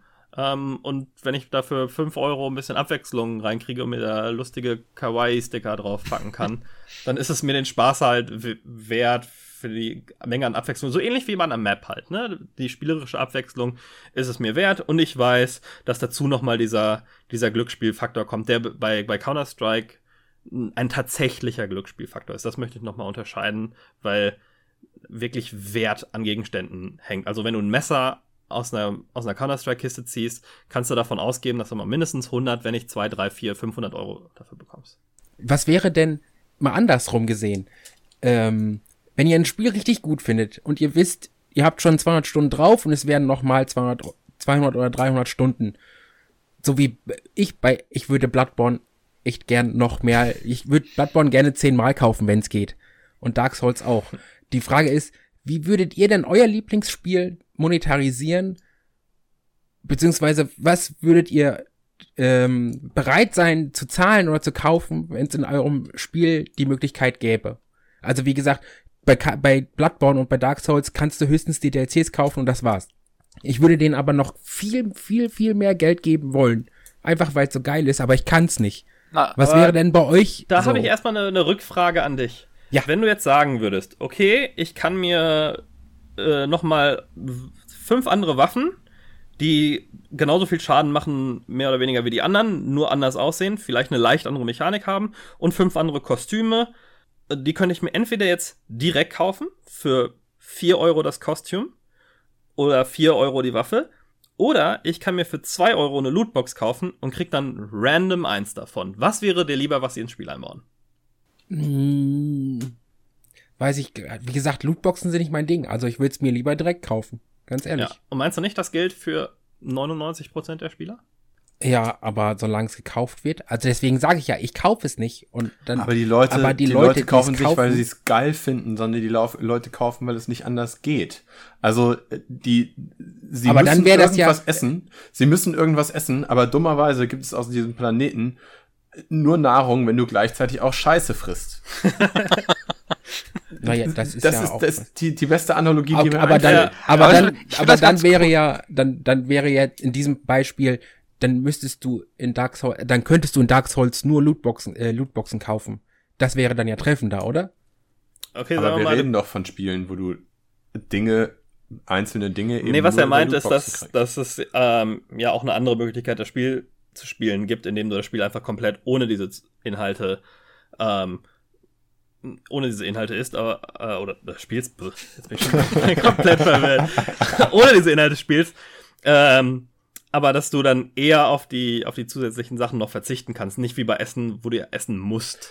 Das ist richtig, aber ähm, wir haben ja auch darüber gesprochen, dass wir, dass wir jetzt schon über eine Situation reden, von der wir nicht wollen, dass sie eintritt. Dass es, Hm. dass es heutzutage vielleicht gerade noch erträglich ist, Ist aber schon zu ja spät, nicht, dass Alex. es schlimmer werden kann. Es Was? ist zu spät, es tut mir leid. Lootboxen werden kommt. Das, das wird sich die nächsten Jahre durchsetzen, ich sag's euch. Ja, und das ist, also das ist aber tatsächlich etwas, was ich nicht einfach nur so hinnehmen kann, sondern da muss ich mich jeden Tag wieder aufs Neue bei euch drüber beschweren. Ja, das ist ja auch okay, aber dann beantwortet mir die Frage, wie ihr ein Spiel monetarisieren würdet, was euer Lieblingsspiel ist, wo ihr aber kein Geld für ausgeben könnt momentan. Ich habe das Genau, Spiel, also aber ich ich, habe mein Lieblingsspiel schon. Ich, Ich brauche Geld beispielsweise, ausgeben. genau. Okay, also, Äh, ich also würdet ihr sagen, ich habe das schon bezahlt, auch wenn ich jetzt 400 Stunden habe und ich will dann nicht noch mehr zahlen, oder was? Ja, also für Ja, mich wäre es natürlich, nur Content. Also zusätzlicher Content. Mehr Waffen, um das Spiel anders zu erleben, mehr Karten, um das Spiel anders zu erleben, mehr Spielmodi, um das Spiel anders zu erleben, wo ich mir genau aussuchen kann, was kaufe ich mir und ist mir dieser Preis das wert. Ich habe bei meinem Lieblingsspiel zusätzliche Skins gekauft. Ich wusste genau, okay, es gibt Ja, aber dann hast du doch eine Art, was zu zahlen. Ich meinte, was würdet ihr tun, wenn euer Lieblingsspiel nicht Inhalte hätte? Also ich habe Secret of Mana für den Super Nintendo. Ich habe es mir aber ja auch gut, für Android das wird schwer gekauft. zu monetarisieren. Und ich habe mir das auch für die Virtual-Konsole gekauft. Und Ja. ich werde mir das Remake kaufen. und wenn, Okay, quasi dann, dafür dann, wenn du hast nach Europa die, die, die Collection kommt aus Japan mit Teil 2 und 3, werde ich mir das wahrscheinlich auch kaufen. okay, du hast deinen, du hast deinen Beitrag geleistet, ich merk schon. Ja, also das quasi dafür bezahlt, um es auf anderen Plattformen und in anderen Situationen unterwegs und so weiter Ich denke- erleben zu können. Also das wäre zum Beispiel auch ähm, was. Hm, Das ist ja, aber genau Idee. das. Also wenn ich es mir aussuchen würde, wäre in einem Spiel, also wäre es nie die Lootbox, die ich mir aussuchen Ich würde. weiß nicht, ihr seid doch alles Lootbox-Hater, ich verstehe das nicht. ja, genau. Natürlich. ähm, Also ich finde die, ich finde die beruflich, finde ich die gut. Ich weiß gar nicht, was ihr habt. Ja, du, also äh, wie gesagt, in Free-to-Play-Spielen sehe ich das auch noch mal Das ist ein anders, weil die Ausgangssituation ist, wir müssen mit dem Spiel irgendwie zusätzliches Geld verdienen. Und ähm, bei Free-to-Play-Spielen ist es so, dass du ohnehin eine Situation hast, dass äh, die Leute mehr darauf fokussiert sind, nach, mh, nach ihren Vorlieben für das Spiel zu zahlen. Das heißt, die, die Zeit, die sie im Spiel verbringen, umso länger sie drin sind, umso mehr Geld werden sie auch ausgeben, basierend auf ihren finanziellen äh, Möglichkeiten. Das ist nicht immer fair und das ist bei Free-to-Play-Spielen nun mal einfach so. Ich äh, finde Free-to-Play-Spiele toll, die das anders regeln können, aber wenige davon sind finanziell erfolgreich und da muss man sagen, okay, das eine ist darauf designt, finanziell erfolgreicher zu sein. Und das ist meiner Meinung nach fair enough. Als User muss man dann sagen, ab wann höre ich auf, dieses Spiel zu spielen, weil es dann ganz klar dahin designt ist, mehr Geld zu machen und wo es für mich diese Grenze erreicht, dass es für mich ohne Geld ausgeben oder mit einer gewissen Menge an Geld ausgeben keinen Spaß mehr macht. Und das ist bei Vollpreistiteln bei mir im dem Bezahlen des Vollpreises schon erreicht. Sollte eigentlich sein. Zumindest für eine gewisse Spielzeit, Schrägstrich Qualität, äh, was da für Faktoren äh, reinspielen. Es sei denn, man spielt No Man's Sky. Was soll das denn heißen? Äh, Ja, weiß ich nicht. Also, da hast du für 60 Euro gar nichts bekommen. So, bisschen. Naja, Ich wollte nur noch mal äh, No Man's Sky Da, hat, da hatten wir ja darüber geredet, dass das, äh, dass das ein bisschen zu ungerecht gehetzt Das wird, aber soll auch nicht das Thema sein. Was, was ich ganz spannend finde, ist, dass jetzt gerade, also in, in diesen letzten Wochen, sehr, sehr viele von genau Aber- diesen Themen aufpoppen. Na, Ja. Also, ähm, wir haben jetzt ja schon eigentlich zu Genüge über alles mögliche geredet, aber was wir vorhin kurz erwähnt haben, diese Activision-Geschichte mit dem Patent, das ist ja noch so ein bisschen, das geht ja ein bisschen perfider in die, in die Knochen ja so richtig rein, ne? weil da, Genau dann darauf, böse, genau darauf wollte ich nämlich zu du? sprechen kommen. Also zwei, zwei, zwei Dinge sind jetzt gerade heute passiert. Also wir nehmen ja jetzt hier am 18. Oktober auf. Äh, zum einen ist heute Morgen rausgekommen, dass äh, EA Visceral Games schließen wird oder bereits geschlossen hat. Da sollten wir gleich noch drüber reden. Aber was eben auch rausgekommen ist, ist, dass gestern die US-amerikanische Patentbehörde Activision ein Patent zugestanden hat, das sie vor, glaube ich, zwei Jahren eingereicht haben. 2015, ja. Genau, 2015 eingereicht haben. Ähm, wo es um. Matthäus, weißt du, weißt ich du genau was? ich kann es gerne beschreiben. Okay. Ja, also, Dann lass es. los halt. Also, Falls ich äh, ergänzen kann. Äh, es hat, es hat verschiedene Elemente. Ähm, die zwei, die am meisten rausgestellt wurden und meiner Meinung nach auch am wichtigsten sind, ist das eine Element, dass du sagst, du matchst im Multiplayer Spieler, die wenig oder nie für Items ausgegeben haben, mit Spielern, die schon häufiger, äh, gerade für, für sichtbare Items, Geld ausgegeben haben, dafür, dass die, um quasi den nicht zahlenden Spieler zu motivieren, Mikrotransaktionen durchzuführen. Und was ich noch perfider finde, ist, wenn äh, sich jemand etwas gekauft hat im Shop, matcht man ihn dann absichtlich mit schlechteren Spielern, dass er nicht diesen Buyer's Remorse hat, dass er nicht bereut, sich das gekauft zu haben, sondern seinem Kopf quasi die Connection macht, ah, ich habe mir das gekauft und jetzt habe ich fünfmal in Folge Genau. gewonnen. Echt jetzt? Das, das ist die. ja, Alter. dass du quasi, das, das wird ja schon fast Zweiklassengesellschaft, jetzt mal ohne Scheiß. Also nicht nur unterbewusst, sondern das ist ja direkt abzielend darauf, dass sich eine Gruppe besser fühlt wie die andere. Nicht so versteckt wie bei den Free-to-Plays Aber das heißt, momentan. bei- bei- aber das ist ja aber echt hart. Die Frage ist, wann das ist es... Matchen hast du, sorry, ja. Äh, nee, nee, sag durch. Ich meine, das heißt, äh, bei- beim, beim Matchmaking hast du theoretisch äh, die, die große Chance, einfach in ein Match äh, reinzukommen, damit du als Kanonenfutter dienen Ja. kannst für Leute, die sich gerade Items Ja. gekauft haben. Genau, und du wirst Das dabei ist noch, du wirst dabei ja eigentlich sogar auch noch verarscht, äh, weil dir damit gezeigt wird, der hat geile Items, kauft dir die doch auch. Genau, und das ist dann, dann geht, geht, die, geht der Kreis wieder von vorne los. Dann kaufst du dir was und dann kommst du mit deinem, oh, genau, und dann die, die andere Sache war ja noch, ähm, dass du ja teilweise auch äh, in Maps kommst, äh, in denen dein gerade gekauftes Item besonders gut funktioniert. Ja. ähm, dass, dass du quasi nochmal, dass, dass du dich richtig gut fühlst, damit gerade da, das gekauft zu haben und dich das bestärkt, okay, dann, äh, dann mache ich das vielleicht nochmal. Wenn man das jetzt Sie mit haben- Lootboxen mischt. Da wird's richtig perfide. Wobei, ich will jetzt mal Devil's Advocate nochmal spielen und sagen, dass es gutes Game Design ist, den Spieler, nachdem er ein Item bekommt, völlig unabhängig davon, ob er es gekauft hat oder nicht, ihn in Situationen zu versetzen, wo, ihn, wo er dieses Item ausprobieren kann und die Vorteile erleben kann. Ja, ja, klar. Was, das Problem also, beginnt bei mir im Multiplayer-Teil davon. Ja, genau. Das wollte ich gerade sagen. Also an sich ist das ja cool, aber du, du machst dir ja dadurch selbst, wie gesagt, diese Zweiklassengesellschaft. Und wenn die das so offen kommunizieren, dann wissen die Spieler das ja auch. Also, Naja, also man nicht. muss, man muss dazu sagen, sie behaupten, sie hätten das noch nicht in Spiele eingebaut und sie behaupten, sie hätten das nur sozusagen mal ausprobieren wollen. Also haben sich, haben sich in diese Richtung einfach mal so ein bisschen Gedanken gemacht. Das ist ihr Research and Development Department, genau. ähm, sich das mal ausgedacht hat. Das, also ich, ich finde, das Beste, was in so einer Situation jetzt passieren könnte, ist, wenn diese Information wirklich an die riesengroße Glocke gehängt wird und die Leute feststellen, a, was bei Activision abgeht, also was für Gedanken die sich machen, und b, in was für eine unangenehme Situation wir mit der ganzen Branche, mit den ganzen Games uns bewegen könnten. Ja, ich möchte aber auch ein bisschen das, das Gespräch nicht zu, sehr da in die Details von dieser Systematik äh, gehen lassen, weil das ist nochmal insgesamt äh, mehr eine Free-to-Play-Diskussion, eine Mikrotransaktionsdiskussion, finde ich, weil dann könnte man auch ja. sagen, Marc meinte schon Zweiklassengesellschaft, ist es vielleicht nicht völlig gerechtfertigt, im Software-as-a-Service-Bereich, was ja auch so ein Schimpfwort äh, teilweise schon ist, zu sagen, dass ich einen Kunden besser behandle, der bei mir mehr Geld ausgibt. Jetzt dass ich dem zum Beispiel besseren Customer Service an. Und das, sind, das ist für mich von Lootboxen nochmal ein getrenntes äh, Thema. Auch bei dem Visceral Games Thema, um da nochmal kurz zusammenzufassen, was da passiert ist. Also, ähm, das war ja ein, ein, äh, das Team, was Dead Space gemacht hat, ähm, sehr lineare äh, Actionspiele und die an einem neuen Star Wars Spiel gearbeitet haben. Unter der Leitung von Amy Henning, die ähm, die Uncharted-Spiele, äh, für die Uncharted-Spiele Stories geschrieben hat, aber äh, mir vor allen Dingen auch für die Soul Reaver-Spiele und Dark äh, Blood Omen Ach. am Herzen liegt.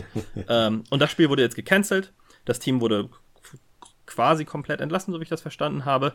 Das, ein anderes Team, was unterstützt hat, hat das Spiel jetzt bekommen, wird die grundlegenden Assets äh, benutzen, die schon gemacht wurden, aber daraus ein neues Spiel designen, was, Zitat EA, für, mehr für Spieler, einfach einen neuen Markt designt ist, den die Spieler mittlerweile wollen, wo sie öfter und langfristiger zu spielen zurückkehren können, was viele so ausgelegt haben, dass es entweder ein Open-World-Spiel oder ein Multiplayer-Spiel gibt.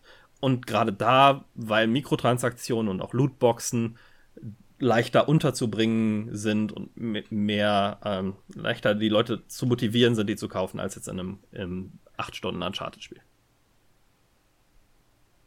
Hat da das, das, jemand. Da, da, das macht alles sprachlos. das macht alles sprachlos. Ja, das ist einfach, das ist einfach besonders traurig, weil, ähm, weil ich der Meinung bin, diese Singleplayer-Story-lastigen Spiele, das, das hätte sich bei Star Wars extrem angeboten und auch Amy Henning hat ja nun einfach gezeigt mit den Uncharted-Spielen, dass sie das besonders gut kann. Und ich hatte mich da extrem drauf gefreut. Es ist, glaube ich, noch ein anderes Star Wars-Spiel in der Mache bei Respawn, ja. mhm. das aber auch eigentlich eher ein Singleplayer-Titel sein soll. Was daraus nun wird, das ist ja auch EA, was daraus nun wird, steht in den Sternen, sieht aber, glaube ich, auch nicht mehr so besonders gut aus. Ah, mein, mein Problem ist, dass es dann natürlich jetzt auch viel, äh, viel Gerüchte, Küche drumrum wuselt, ne? Also vielleicht hat Visceral auch einfach einen schlechten Job gemacht oder da waren andere Sachen im Argen oder also es kann ja alles sein. Ja, ich habe viele schlimme Sachen über EA-Manager äh, gehört, gerade aus aus älteren Tagen, aber wir wissen ja jetzt nicht genau, ähm, ob die einfach gesagt haben, so, nö, ein Open-World-Spiel, da weigern wir uns. Und EA gesagt hat, aber wir bezahlen den Spaß und wir glauben, dass sich ein Open-World-Spiel besser verkauft, ohne jetzt zu sagen, oh, da müssen jetzt Lootboxen rein. Also das wissen wir nicht. Naja, aber das Dumme ist, die Pressemitteilung liest sich eben so schlimm, wie es nur geht. Also alles, was, was wir gerade äh, an, der, an der aktuellen Branche kritisiert haben, ähm, alles das, was eigentlich eben nicht schön ist an der Branche, ist genau das, was sie in diese Pressemitteilung reingepackt mm, haben. Nee, ich wir finde, viel kam Games aus der Interpretation äh, daraus, weil es könnte ja genauso sagen, dass sie sagen, okay, ähm, wir wollen jetzt nicht unbedingt einen Uncharted daraus machen, wir würden lieber einen Skyrim draus machen. Was ja hm, gefeiertes, also, super Singleplayer-Spiel ist, was sich bestens verkauft. Gekauft. Das. also ich weiß nicht, wie du nach dem Lesen dieser Pressemitteilung auf den Pfad kommst. Ich sehe es komplett anders. Du bist halt so ein negativer Mensch. Genauso wie, weiß ich nicht, die GameStar und die Leute, die darüber berichtet haben, die halt direkt also das, was du jetzt sagst, kam meiner Meinung nach eher aus den Artikeln, die um die Pressemitteilung rumstanden. Als Steht in der Pressemitteilung nicht explizit Games as a Service Aspekt oder Games as a Service Approach? Ich. Und ah, ich weiß, es tut mir leid, aber Skyrim ist alles, aber kein Game as a Service. Ja, wenn du Horse Armor kaufen kannst, halt schon. Ich glaube, Skyrim nur Häuser Mods. und Kinder. Ja, und jetzt bald Spielermods, ne? Alles andere Themen. So, wollen wir jetzt einfach mal hier abschließend äh, unsere größten Ängste und Erwartungen und Hoffnungen äh, zukunde tragen. Sehr gut, sehr gut. Wenn du es so gut findest, dann fang doch direkt mal an, Matthias. Ich fange an. Äh, meine größten Ängste. Im Bereich Lootboxen, alles, bitte. Das setzt sich alles durch. Und wir leben in einer Welt, wo die großen Publisher nur noch, äh, nur noch blinde Lootboxen verkaufen und man äh, ganz viel Geld dafür ausgibt, für das Privileg, das Spiel nicht spielen zu müssen. Und ja, und dass die große Kunst des Storytellings verloren geht. Das ist meine größte Befürchtung. Also, mein. Äh, was? Das habe ich jetzt nicht. Was hat denn die Lootboxen mit deinem Storytelling zu tun, Alter? Was ist denn mit dir falsch? Naja, wenn du, äh, ja, wenn, wenn wir sagen, wir gehen Richtung, äh, naja, Lootboxen bieten sich ja oft eher für Multiplayer-Geschichten an. Äh, ich meine, gut, jetzt, die kommen jetzt auch immer mehr in, in sowas wie äh, Shadow of War natürlich. Ja, also zu sagen quasi, Uncharted ist jetzt nicht mehr Uncharted mit Levels und Story und ähm, und alles gesprochen und, und äh, gecapturten Animationen, sondern das machen wir jetzt Open World, dafür brauchen wir jetzt mehr Content, jetzt können wir nicht mehr alles Voice-Over, die Story kann nicht mehr so im Vordergrund stehen und wir müssen irgendwie vier Stunden Grind zwischenschieben, damit die Leute sich bewegt fühlen, in jedem Spiel sich was dazu zu kaufen. Ah, okay, okay, jetzt, ja, das habe ich verstanden. Entschuldigung. Es ist, ist spät und ich bin müde. Genau das habe ich doch gesagt. Das habe ich doch gesagt. Nein, du sagst nur keine, keine Story in Lootboxen oder so. Matthäus ist halt ein bisschen poetischer als der Rest von uns. Ja, ich komme da nicht mit. Es ist spät, es ist halb neun. Es tut mir leid. Ich, ich, ich werde es nächstes Mal aufschreiben. Ja, bitte. Okay, Alex, ich habe dich aus Versehen unterbrochen, also aus Versehen in der Anführungszeichen. Absichtlich unterbrochen. Also, äh, ich, bei genau diesem Thema bin ich tatsächlich sogar eher optimistisch. Ich glaube, es wird irgendwann der Punkt eintreten, wo die Publisher es einfach übertreiben. Wo die Publisher es übertreiben und das Spiel extrem stark darunter leidet, dass diese Lootboxen oder dass diese gesamte Monetarisierung so stark aufgedreht wird. Und dann wird es sich in den Verkaufszahlen widerschlagen. Und ich glaube, dann, also zum einen glaube ich, dass das äh, währenddessen auch die ganze Zeit passieren wird, aber dann, wenn sich das einmal, einmal äh, eben überlebt hat, das ganze Thema, dann wird es eben wieder stärker Entwickler geben, die sich auf diese Tugenden besinnen, weil du dann nämlich mit den wenigen Spielen, die eine wirklich gute Geschichte erzählen und dich wirklich über, sagen wir 10 Stunden, sagen wir 14 Stunden extrem gut unterhalten. Mit denen kannst du dann nämlich einen unglaublichen Hit landen, weil kein anderer mehr das macht. Alle anderen bieten dir nur Spiele an, die 100 Stunden in denen du 100 Spiel, äh, Stunden spielen kannst, aber keine einzelne von diesen 100 Spiel, äh, Stunden ist auch nur so reizvoll wie eine Stunde in dem 14-Stunden-Spiel. Und deswegen glaube ich, das ist der Punkt, da machen irgendwann die, die Spieler nicht mehr mit. Und das ist auch ganz klar, ganz klar meine Hoffnung. Also, also dass einfach die, die, die Gier dazu führen wird, dass sich dieses System irgendwann selber zerfleischt. Ja, ähm, ich, ich hoffe, dass es sich nicht unbedingt ganz alleine selber zerfleischt, sondern dass da Kunden Selbstbestimmung in den Vordergrund gerückt wird. Ich hoffe nicht, dass es durch, durch ähm, gesetzliche Bestimmungen äh, passiert, sondern ich hoffe, dass die Branche meiner, meiner, also mir egal, ob das jetzt aus Angst vor gesetzlicher Bestimmung oder um einem Entgegenkommen dem Kunden gegenüber, dass die USK und solche, ähm, äh, solche Institutionen sagen, okay, wir haben jetzt eine Regel, dass Wahrscheinlichkeiten mit angegeben werden müssen bei Lootboxen. Das finde ich eine ganz gute Zwischenlösung, weil ja, es, ähm, es ist cool, wenn dann das eine Superspiel grandios ist und sich das jeder kauft. Ähm, und ich glaube auch, dass sich das von alleine ein bisschen einpendeln wird. Ähm, und wenn das schnell genug passiert, braucht man vielleicht so eine Regelung noch nicht. Aber am Ende möchte ich lieber zehn von diesen coolen Singleplayer-Spielen haben, als das eine, was dann aus der Masse raussticht. Ähm, und ich glaube aber auch, dass Indies uns davor bewahren, dass das die einzigen Spiele werden, ja. die, die, man, also vielleicht Amen, im AAA-Bereich, also. aber es wird immer noch eine Gegenbewegung äh, geben, ob im Indie-Bereich oder sonst wo, äh, wo man auch andere Erlebnisse finden kann, was ja jetzt teilweise schon in, in Sachen Gameplay so ist. Marc, möchtest du noch was sagen? Aber natürlich. Äh, ich habe äh, vor nichts Angst. Außer Skorpione, aber das gehört hier nicht hin. Äh, nein. Ähm, wie, wie, wie gesagt, Alex, ich möchte nicht den Boomern spielen, aber das wird auf jeden Fall so kommen, dass die Lootboxen sich durchsetzen werden und das wird halt das neue DLC. Äh, ich habe da auch keine Angst vor, muss ich ganz ehrlich sagen, weil, wie gesagt, wenn, wenn ich wenn Lootboxen im Spiel habe, dann kaufe ich sie halt nicht und ich kann sie ignorieren und am Ende gibt es halt immer noch die Handvoll Entwickler, die sich halt wirklich nur auf das Spiel konzentrieren und eben nicht so einen Quatsch reinbringen. Das ist die letzten Jahre jetzt so gewesen und das wird auch immer so bleiben. Und sollte sich das irgendwann ändern, dann kaufe ich mir halt einfach eine Xbox One Mini und dann habe ich die guten Spiele auch. Fertig. Gut, dann freuen wir uns alle auf Bloodborne 2, in dem man Waffen-Upgrades nur noch aus Lootboxen ziehen kann. und gehen jetzt äh, über in. Aber Bloodborne äh, 2 wäre schon geil. Ja, aber äh, Waffen kriegst du nur noch eine, den Rest musst du dir aus, aus Lootboxen ziehen. Oder vier Stunden grinden in, im gleichen Bereich. Aber ich habe schon 13 Stunden und mehr gegrindet, also das ist. Äh ja, ja. Na gut, äh, dann, dann kommen wir direkt mal dazu, zu den Spielen, die wir im Moment so spielen, womit wir immer jede Folge abschließen. Äh, Marc, ist es denn Bloodborne oder spielst du mal zur Abwechslung Dark was Souls anderes? Mal. Oder ist es noch Overwatch? So, jetzt ziehe ich euch den Schlüpper aus. Ich habe äh, tatsächlich weder Dark Souls noch Bloodborne gespielt. Ich habe äh, Zelda Breath of the Wild gespielt. What? Beziehungsweise Spiele. Hier, haha. Unfassbar. Da seht ihr mal. Unfassbar. Erzähl mal was. Unfassbar gut. Wie bist du dazu gekommen? Hast du jetzt, äh, du hast eine Wii U gekauft, aber äh, richtig.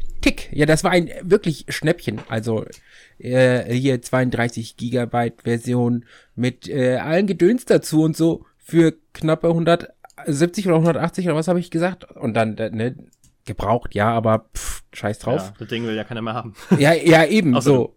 Ja, außer ich. Weil Switch weiß ich nicht, nö. Der ist mir zu teuer für ein Spiel. Und dann dachte ich mir, okay, Zelda Breath of the Wild sieht gut aus, äh, klingt interessant. Und ich fand Zelda bisher immer scheiße, weil mir das Spielprinzip einfach nicht gepasst hat. Aber jetzt Open World Zelda mit äh, Kram machen und so war schon geil. Und ähm, wer auf Open World Adventures steht, kann da ruhig mal reingucken, würde ich sagen.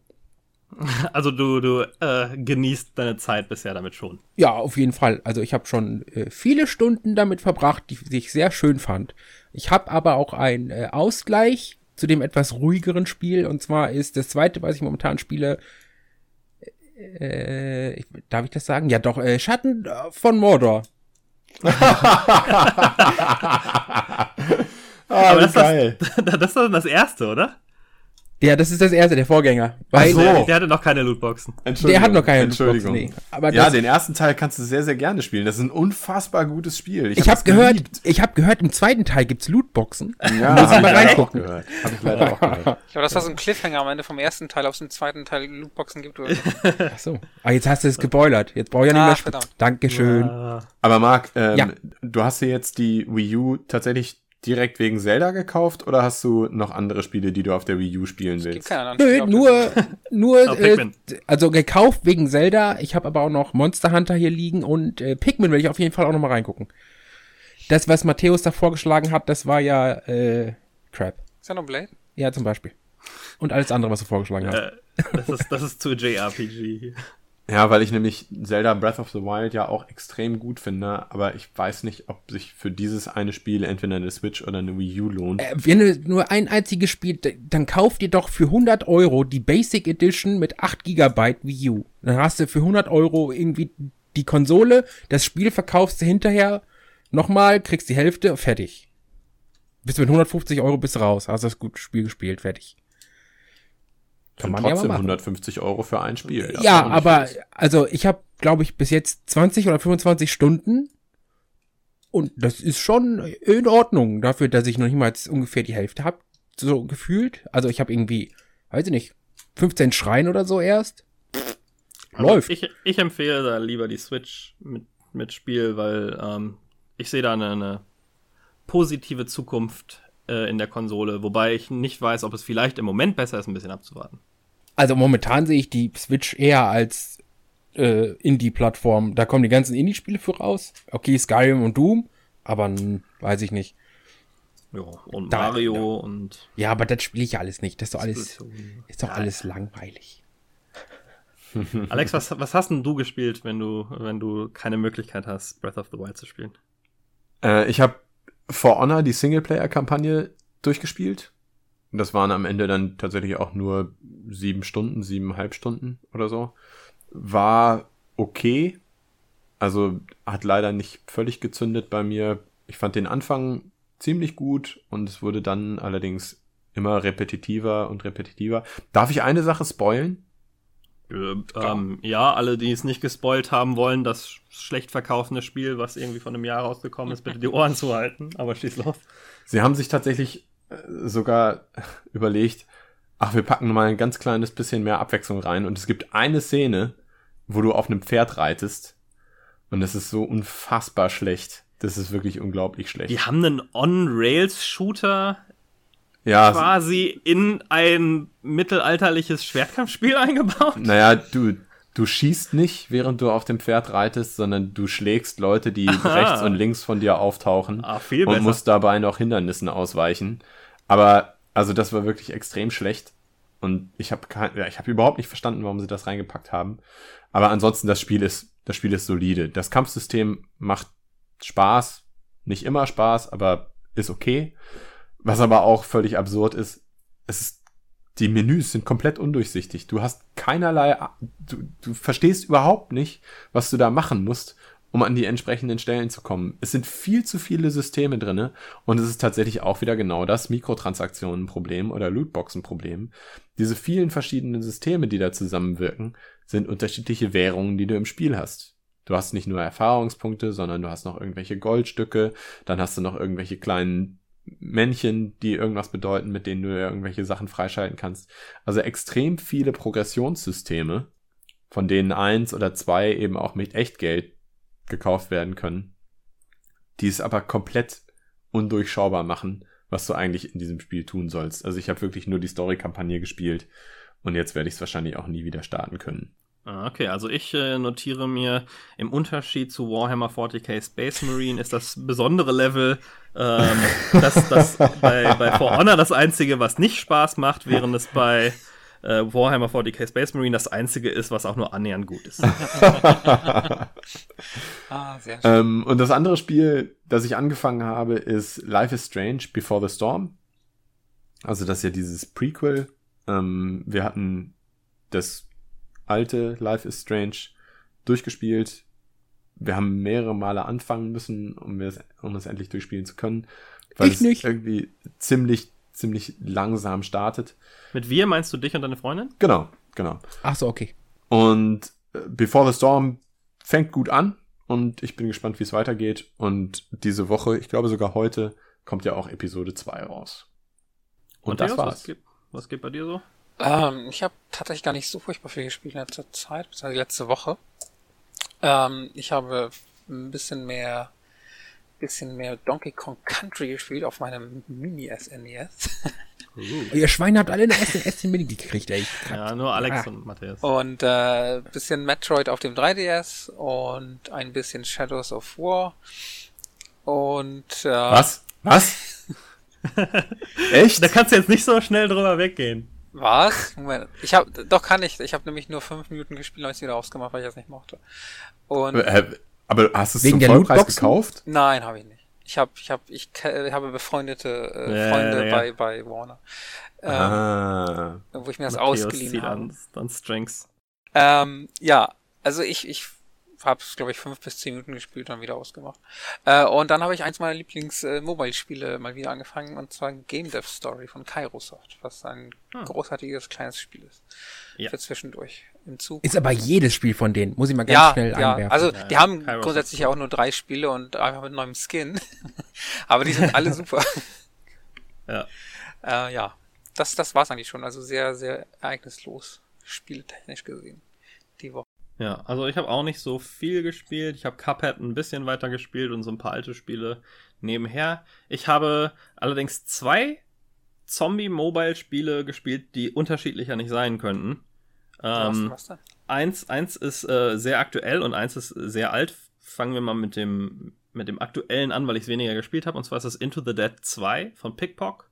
Ein Disclaimer, ich, ich kenne ähm, Leute bei Pickpock ganz gut und mag das Studio sehr und ich habe auch das erste Into the Dead ähm, sehr gemocht. Das ist so ein First-Person Mobile-Spiel, ähm, drei, ist quasi ein First-Person-Runner, ähm, wo man in in eine Zombie-Horde hineinläuft. Man ist im ersten in einem Hubschrauber abgestürzt und das ist dann so ein Endless Runner, wo man aus der eigenen Sicht gerade ausläuft und kann dann so ein bisschen nach links und rechts, aber der Charakter bewegt sich konstant nach vorne. Ähm, das heißt, man muss dann aufpassen, dass man den Zombies ausweicht und es werden auch immer mehr. Man kann aber auch Waffen aufsammeln und ähm, dann Zombies umballern, hat aber sehr begrenzte Munition. Äh, bei den Waffen ist es zufällig, welche Waffen man aufhebt. Allerdings kann man sich keine Lootboxen oh. kaufen, um Waffen äh, freizuschalten. Und dann gibt es verschiedene Szenarien, die das dann anspruchsvoller machen, ähm, dass man in den Wald reinläuft, in den Bäumen noch ausweichen muss oder in ein Maisfeld, wo man nur sieht, was direkt vor sich ist. Und wenn da jetzt gerade ein Zombie ist, dann muss man halt einmal durch den Mais in die nächste Reihe, was ziemlich riskant ist ähm, weil man nicht sieht, was da, was da auf einen lauert. Ähm, und dann kommt es darauf an, wie weit man kommt. In einem anderen Modus, wie viele Zombies man dabei umballert. Und dann gibt es noch einen bei Nacht, wo man eine Taschenlampe hat, die man hin und wieder ausmachen muss, damit die Batterie sich wieder auflädt. Also das haben mir alles sehr viel Spaß gemacht. Und jetzt ist der zweite Teil rausgekommen, der mehr so Story- und Level-lastig ist. Und ähm, ich hatte mich total darauf gefreut. Er sieht viel besser aus, ähm, ist mit, mit Voice-Over und ähm, mehr Waffen und Szenarien und so weiter und dachte, hey, das wird mega geil. Er hat ein Energiesystem, also dass man nur eine bestimmte Anzahl an, an Runden spielen kann, bevor man warten muss. Das stört mich meistens nicht so, weil ich sowieso Mobile-Spiele nicht länger als irgendwie 20 Minuten, halbe Stunde am Stück spiele und es geht ganz gut damit. Ähm, was mich gestört hat, ist, dass es mit den Waffen sehr schnell sehr grindy wurde, dass man das Gefühl hatte, okay, Waffen kann man aufwerten und zwar durch ein Lootbox-System, weil wenn immer man eine Mission geschafft hat, ähm, kann man eine von drei Taschen öffnen und da sind dann zufällig irgendwelche Items äh, drin, ähm, entweder Waffenteile, die man braucht, um die abzugraden, oder ein Messer, was ein wie ein Extra-Leben funktioniert oder ein paar andere Sachen. Ähm, und man kann dann für echt Geld in dem Fall zwei Zusä die anderen Taschen auch noch ähm, durchsuchen, ähm, was auch da ist mein Problem, es macht spielerisch überhaupt keinen Sinn, dass da drei Taschen vor einen liegen und ich kann nur in die eine reingreifen, dass man nicht mal irgendwie sagt, oh nein, die Zombies kommen, du musst dich schnell entscheiden oder sowas. Grab mal schnell eine. Ähm, also das, aber, aber durch diese Grindigkeit ähm, macht es mir einfach nicht so viel Spaß wie der erste Teil. Also ich spiele dann lieber Schade. den ersten Teil, war dann ein bisschen enttäuscht. Das ist manchmal ähm, schade, wenn man sich auf eine Fortsetzung freut und dann ist die eigentlich schlechter als äh, ja, der Vorgänger. Das wie bei Shadow of War, ne? Zum Beispiel. Bei so vielen Sachen. Ja. Und das andere Zombie-Spiel, wie ich gesagt hatte, ist auch ein Runner, könnte aber trotzdem nicht anders sein. Ist auch ein Spiel, was, glaube ich, vor fünf Jahre alt ist oder sowas. Allerdings konstant weiterentwickelt wurde. Und zwar ist das Zombies Run. Mhm. Ähm, und das ist quasi eine Fitness-App. Ähm, denn ich bin, ich bin jetzt nicht mega fett oder sowas, ähm, aber ich, typisch im, im Gamer-Stereotyp bin ich, äh, habe ich ein bisschen mehr Funde, als ich gerne haben möchte und mache jetzt verschiedene Sachen, um die loszuwerden. Und eine der Sachen ist, dass ich mir dachte, okay, vielleicht fange ich mal so ein lockeres Joggen an. Ähm, und ich bin jemand, der da sich sofort langweilt und wenn ich irgendwas gamifizieren kann, dann gamifiziere ich das auch. Und in dem Fall ist es halt diese App ähm, die so funktioniert, dass du kannst im Prinzip überall hinlaufen, wo du möchtest, auch in jeder Geschwindigkeit, die du möchtest. Das hat nicht wirklich einen Einfluss auf das Spiel. Und während du läufst, erlebst du eine, eine Story. Du startest eine Mission, die ist normalerweise so eine halbe Stunde lang. Und Missionen gibt es mittlerweile, weil das Spiel so lang ist, hunderte. Also es gibt sechs Seasons, die haben irgendwie so um die 40 Missionen, die meisten von denen, und jede Mission geht eine halbe Stunde. Also äh, Content gibt's da ausreichend. Und das funktioniert dann so, dass man losläuft und hat dann quasi auf dem Ohr so eine Radio-Transmission. Ähm, ich spoil jetzt mal nur die erste Mission, um so ein bisschen zu zeigen, wie es da geht. Also man ist in einem Hubschrauber, der dann abgeschossen wird, man stürzt ab. Ähm, man sollte eigentlich äh, äh, Sachen in eine, in eine Basis von Menschen transportieren. Und weil man abgestürzt ist, ist man halt zu Fuß unterwegs und muss dann dahin laufen. Und man ist im Funkkontakt mit dieser Basis und jemand gibt einem dann die ganze Zeit ähm, Hinweise, dass, hey, da kommen jetzt Zombies auf dich zu und ah, warte mal, du kommst gleich an einem, an einem Krankenhaus vorbei und wir bräuchten unbedingt äh, Medizin, kannst du da vorbeilaufen, um Medkits zu holen und wenn nicht, naja, wir müssen halt hier gucken, dass jeder, dass, dass jeder hier mithilft in dem Laden und wir wissen nicht, ob wir dich reinlassen, wenn du das jetzt nicht machst. Und so erlebst du quasi eine Story durch das Laufen, in dem das Laufen tatsächlich das ist, was dein Charakter in der Story macht. Also du, du bist halt ein Runner und du kriegst dann auch als Namen Runner 5 so, weil der letzte Runner 5 gerade einen Abflug gemacht hat, der Name jetzt wieder frei ist. und kriegst dann Aufträge, die du äh, machen musst. Äh, später sind das so Sachen wie Zombies irgendwo weglocken und bla bla bla. Aber es ist eine fortgehende Story, durch die alles Seasons weiter erzählt wird. Und optional, was ich ganz cool finde, kann man dann auch noch mal so Zombie-Chases mit dazu schalten. Ähm, und wenn man einen Premium-Account hat, der kostet so 4 Euro im, irgendwas im Monat, 4,30 Euro, glaube ich, ähm, dann kann man auch einstellen, wie oft genau die passieren und, und wie, wie schwierig die sind. Was passiert ist, man kriegt eine Alarmbotschaft, dass Zombies jetzt äh, sich nähern und du musst dann anfangen, schneller zu laufen. Wenn nicht, kommen die näher und es wird ja auch durchgesagt, Achtung, Zombies jetzt auf 50 Meter, Achtung, Zombies jetzt auf 20 Meter und du musst dann bei den normalen Einstellungen 20% schneller laufen als vorher, um den Zombies zu entkommen. Ansonsten verlierst du Items, die du automatisch aufsammelst, während du rumläufst. Du musst das Handy nie aus der Tasche nehmen, das alles passiert über Audio, es ist völlig egal, wo du langläufst, es ist auch egal, ob du irgendwie schnell walkst und dann in einen Jog übergehst oder ob du joggst und dann in einen Sprint übergehst. Das ist, dein, dein Pacing ist ganz, ganz für dich. Also dadurch ist es jetzt nicht unbedingt eine Motivation, über deine Grenzen zu gehen, wie bei anderen denkst. Aber es ist schon diese Zusatzmotivation und noch so ein bisschen ähm, so, so ein Phasentraining dadurch, dass man hin und wieder mal diesen, diesen Schub bekommt. Und den, den kriegt man auch durch die normalen Gespräche immer wieder auch, dass so, ey, uh, hier, wir haben Runner 7 gerade entdeckt, die wollte vor ins Hospital, die ist jetzt hinter dir, beeil dich. Und das hat dann nicht wirklich einen Einfluss, ob man dann schneller ist. Aber es ist, gibt einem mental nochmal so einen Push. Ähm, und dann gibt's brauchst noch, du die Items? Die, äh, die brauchst du dann für so ein Metagame, in dem du deine Basis aufwertest. Du kannst die Basis ah, okay. dann vergrößern, be besondere Gebäude hinzufügen und so weiter. Das ist dann so ein sehr billiges, sieht auch nicht besonders gut aus, sehr einfaches Aufbauteil, wo du sagst, okay, ich will jetzt die Moral erhöhen, dann baue ich einen Spielplatz für zehn. Also es gibt auch zwei Item-Kategorien, die sagen dir dann immer, ja, hast einen Baseballschläger gefunden, hast ein Handy gefunden, hast ein T-Shirt gefunden, aber im Prinzip gehen die in zwei verschiedene Kategorien ähm, an, an Items und für jedes Upgrade oder für jedes Gebäude brauchst du dann X von der einen und Y von der anderen Kategorie. Ähm, und ja, ich habe jetzt erst zwei Runs gemacht, einen gestern, einen heute, ähm, aber ich finde das schon schon ganz cool. Ich habe mir jetzt auch mal so testweise für einen Monat den, den Premium-Account äh, gegönnt, um das einfach mal so auszuprobieren. Ich weiß nicht, ob ich es danach noch weitermache. Aber für alle, die irgendwie noch so eine, so eine Zusatzmotivation für den Sport wollen, ähm, was sowohl über direkte Sachen wie, hey, jetzt verlierst du ein Item, als auch indirekte Sachen wie, du musst dich schon fortbewegen, um die Story weiter zu erleben, ähm, dafür ist das schon ganz cool. Und ist in der Grundversion auch kostenlos. Ähm, ich weiß jetzt nicht ganz genau. Ich glaube, es gibt so ein paar spezielle Spielmodi, angeblich auch irgendwie Ads, aber die habe ich an meinem kostenlosen Tag nicht gesehen. Ich weiß nicht, ob die Missionen irgendwie limitiert sind oder vielleicht kann man nur eine gewisse Anzahl an Missionen pro Monat machen und so weiter. Das weiß ich nicht ganz genau. Ähm, aber man man sollte sich auf jeden Fall mal ansehen, wenn man Interesse an, an sowas hat. Ich fand das schon ganz witzig. Äh, und es läuft dann auch mit einer eigenen Playlist, die dann automatisch unterbrochen wird. Entweder, ähm, wenn man es als MP3 hat, direkt aus dem Spiel heraus, oder es macht dann so Sachen wie automatisch Spotify im Hintergrund muten oder runterdrehen. Klingt ganz ja. witzig. Und das, das war's aber auch. Ja, das reicht auch. Gut. Ja.